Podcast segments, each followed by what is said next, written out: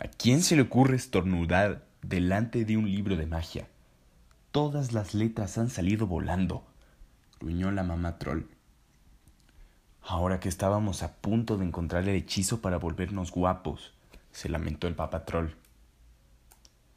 ¿Qué tal han caído las letras? preguntó Trolita. ¿Se puede leer el libro?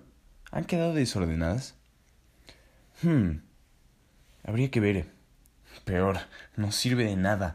Se ha convertido en un libro de recetas. Mmm. Pero qué mala suerte. rugió el papá troll tirando el libro por la ventana. Era normal que estuviesen enfadados. La familia troll había vivido una grande aventura para conseguir el libro mágico.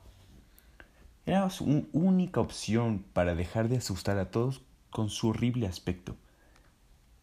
Pero un libro mágico es algo muy delicado, y Papá Troll era tan bruto.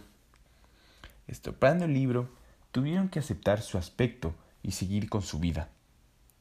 Pero como no tenían más libros, la, pequeña trolita decidió quedárselo y preparar algunas de sus recetas.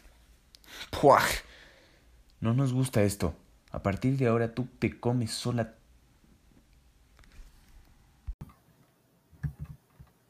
Era normal que estaban enfadados.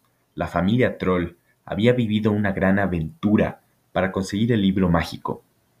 Era su única opción para dejar de asustar a todos con su horrible aspecto. Pero un libro mágico es algo muy delicado.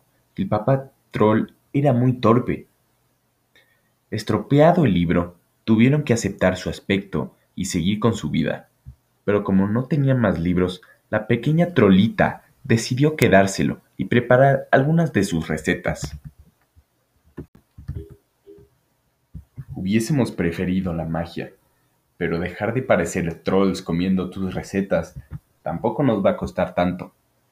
Terminaron diciendo los papás de la trolita. Creo que no les costó nada enseguida se acostumbraron y les gustó muchísimo.